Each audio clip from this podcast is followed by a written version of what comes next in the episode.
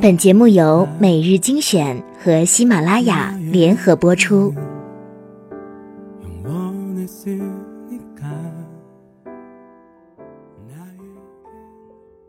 欢迎收听每日精选，我是主播小乖。爱一个人最好的方式是经营好自己，给对方一个优质的自己，而不是拼命对一个人好，幻想那个人就会拼命爱你作为回报。如果这个世界的爱情简单到你对他好，他就会对你好，那就不会存在所谓的失恋了，也就不会有那么多人离婚了，更不会有暗恋、单恋这样的费神伤脑的事儿了。可是拼命对一个人好，并不是爱一个人最好的方式，说不定你拼命的讨好，反而会给对方压力，让对方尽快闪离。所以在遇到那个对的人之前，我们能做的。就是努力经营自己，让自己成为一个优质的人。说到优质，我首先想到的是杨绛先生，一个最才的女，最贤的妻。前段时间的朋友圈也被怀念杨绛先生的文字刷屏，是他让我知道了这个世界上一个男人对妻子最高的评价。我见到他之前，从未想到过要结婚，我娶了她几十年，从未后悔娶她。在钱钟书先生的眼里，妻子是自己的好，就连钱钟书母亲也感慨这位儿媳，笔杆摇的，锅铲握的，在家什么粗活都干，真是上得厅堂，下得厨房，入水能游，出水能跳，钟书吃人吃福。先生能得到丈夫以及家人这般肯定，自然是因为他懂得经营自己，经营家庭。也因为此，她才成了丈夫心中的妻子、情人、朋友。先生的境界或许不是我们常人所能及的，这样的旷世之恋也是可遇而不可求。但我们至少可以做到今天的自己比昨天的自己更优秀。一个优质的女人不需要讨好对方，你的存在本身就是一件值得对方珍惜的事儿。能拥有这样的女人为妻，是男人的福气。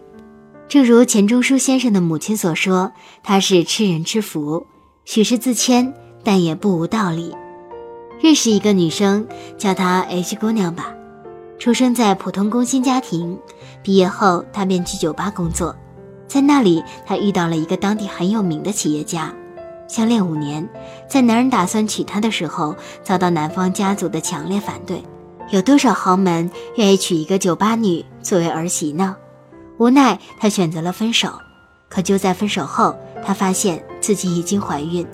不顾父母亲人的强烈反对，背负所有的骂名和社会舆论压力，她依然将小生命带到了这个世界。即便这样，她也没有得到男方家庭的认可。为了给自己的人生一次重新来过的机会，她摒弃先前的生活，重新回到了课堂，用三年的时间打磨自己。如今，他是一名幸福学的讲师，而那个男人及其家族看到他的巨大变化后，也默认了这段感情。现在，他的先生很爱他，不管他在哪里讲课，他都会去探班看望。所以，女人啊，能让你真正幸福的，其实是你自己。努力经营自己，才会让爱你的人更爱你，让讨厌你的人接纳你。我的一位读者爱上了一档相亲节目中的男生，表白后对方没有拒绝，只说可以做朋友。事实上，在我看来，这已经算是拒绝了。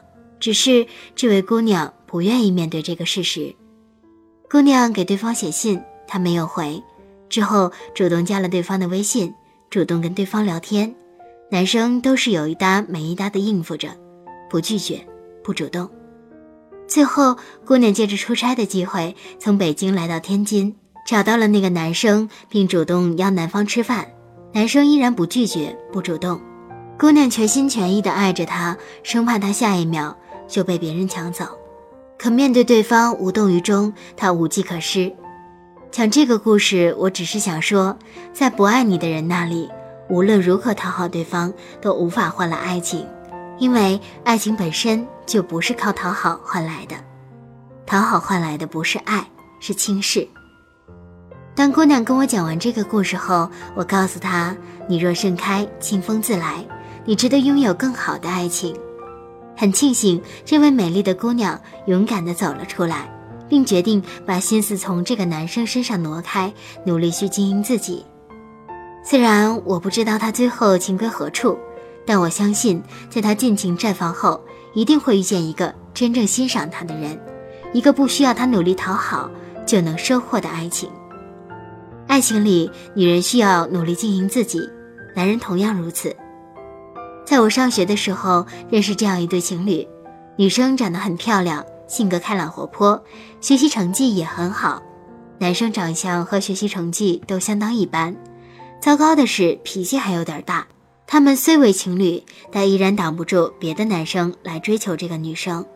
男友知道后自然很生气，在一次争吵后竟打了她。女生伤心欲绝，本来这段感情大家都不看好。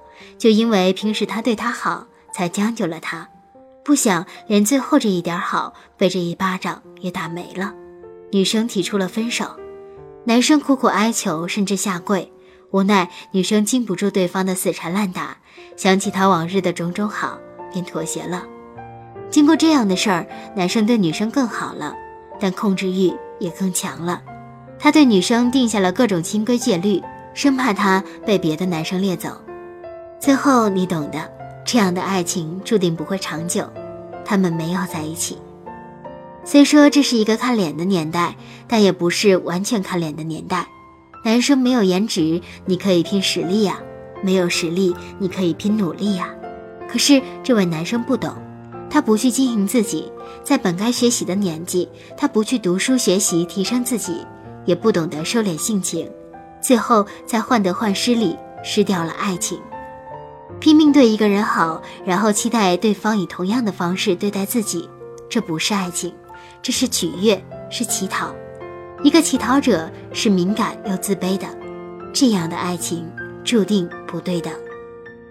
欢乐颂的安迪从不讨好任何人，但优质的他依然可以获得众多优质男人的青睐。